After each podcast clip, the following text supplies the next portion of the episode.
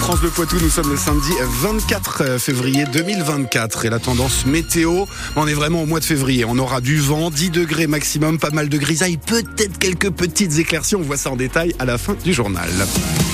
7 heures, les informations, c'est avec vous, Féline Leloir du Haut, le Poitou-Charentes, représenté par deux jeunes bergers au Salon de l'Agriculture. Après avoir passé les présélections au début du mois, ils participent tous les deux aux Ovimpiades à Paris toute la journée. Les Ovimpiades, c'est cette série d'épreuves pour les bergers entre 16 et 24 ans.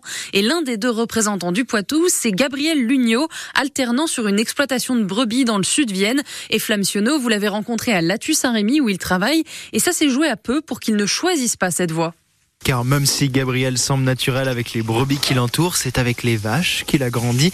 C'est grâce à un voisin qui le prend sous son aile qu'il découvre les ovins et se prend de passion. Parce que c'est quelqu'un qui n'avait pas d'enfant, donc il était très content de me partager ça, d'avoir quelqu'un à qui l'apprendre. Et c'est là-bas que j'ai appris beaucoup de choses. Une envie d'autre chose qui n'a pas choqué ses parents. Ma mère, elle aurait voulu faire du mouton quand elle était plus jeune. Mon père, ça ne l'a pas dérangé non plus. Au contraire, ils étaient contents que je fasse pas les vaches parce que mes parents faisaient des vaches. Et cette passion, elle lui est venue quand il s'est rendu compte que les brebis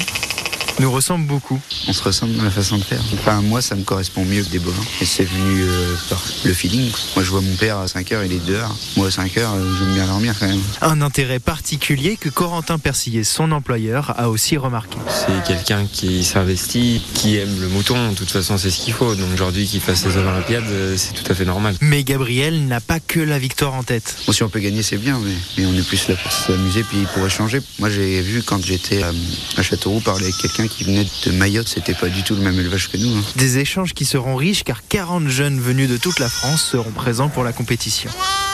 Et Gabriel a choisi de partager son expérience avec sept autres camarades de classe de Montmorillon qui sont donc partis hier soir à Paris avec lui. Le salon de l'agriculture qui s'ouvre à Paris donc aujourd'hui, porte de Versailles, sans débat entre le monde agricole et Emmanuel Macron. Le président l'a annoncé hier soir sur X, anciennement Twitter, après le refus de plusieurs syndicats d'y participer. L'annonce de l'invitation du collectif écologiste des soulèvements de la terre avait soulevé un tollé dans la profession. Néanmoins, des représentants de la FNSEA et de la coordination agricole rencontreront le chef de l'État avant sa traditionnelle visite qui s'annonce mouvementée.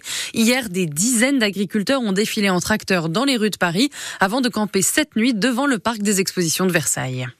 Les agriculteurs du Poitou se sont eux aussi mobilisés hier à la veille du salon de l'agriculture. Côté de Sèvres, la FNSEA a occupé les centres commerciaux Leclerc de Niort, Partenay, Bressuire, Toire et Saint-Maxent.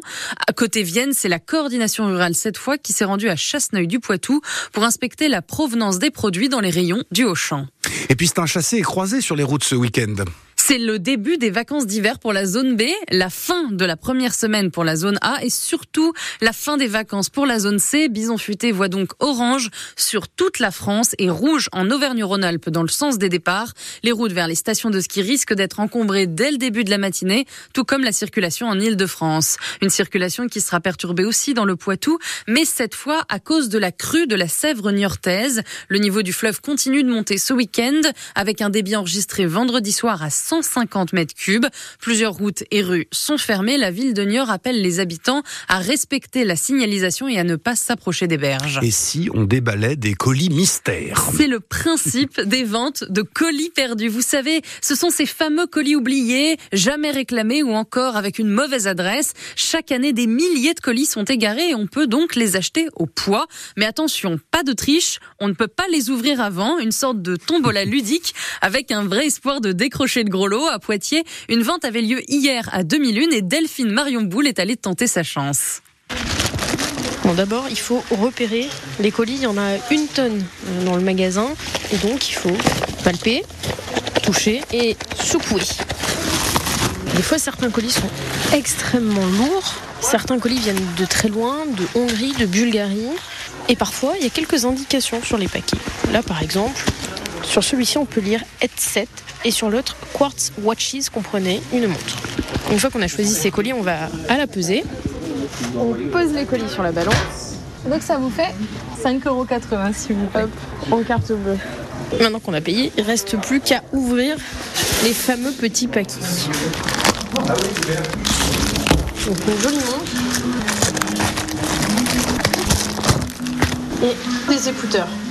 Un reportage à retrouver en images et en vidéo sur francebleu.fr. En football hier soir pour la 22e journée de national, les chamois niortais se sont solidement imposés face à Épinal. Trois buts à zéro. Niort qui prend la deuxième place du classement général de national avec 41 points.